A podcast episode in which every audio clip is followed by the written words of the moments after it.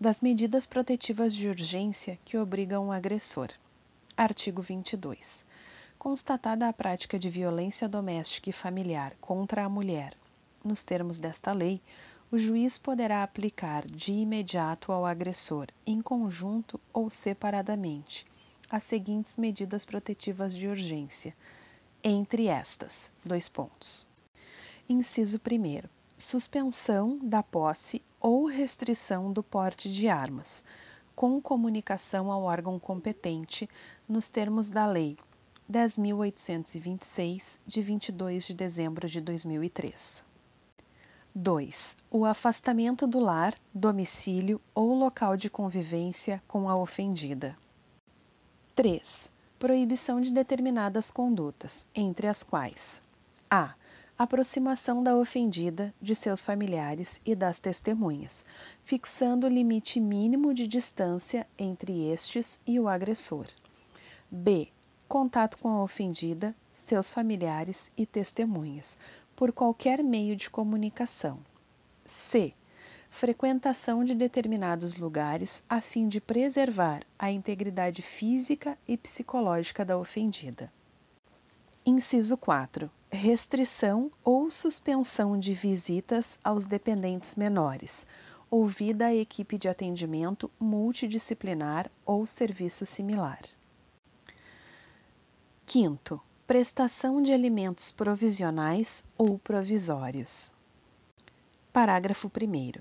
As medidas referidas neste artigo não impedem a aplicação de outras previstas na legislação em vigor sempre que a segurança da ofendida ou a circunstância o exigirem, devendo a providência ser comunicada ao Ministério Público. Parágrafo 2.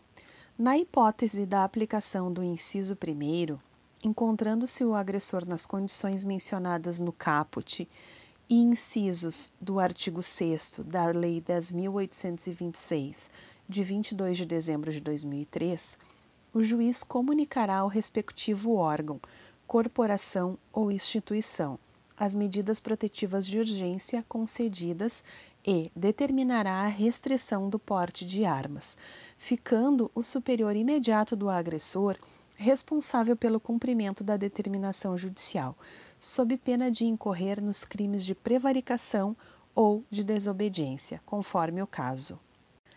Parágrafo 3. Para garantir a efetividade das medidas protetivas de urgência, poderá o juiz requisitar, a qualquer momento, o auxílio da força policial. O artigo 22 exemplifica sobre quais as medidas protetivas de urgência que a vítima poderá solicitar em caráter emergencial. Por terem a natureza jurídica de medidas cautelares, devem observar para sua decretação a presença do fumus comice delicti e do periculum libertatis, o que se traduz nesses casos na exigência de situação de risco à mulher.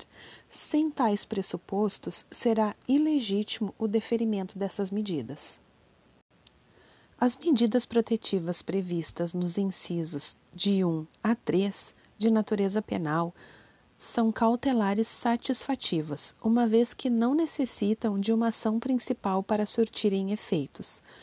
O objetivo dessas medidas é cessar a situação de violência imediatamente, salvaguardando a integridade física e psíquica da vítima, independente da propositura de uma ação principal específica para essa finalidade.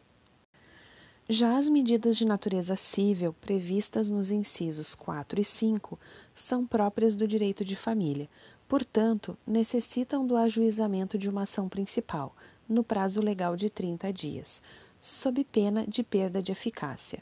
Essas cautelares visam assegurar também o resultado do processo civil, como a regulamentação do direito de visitas ou a separação judicial.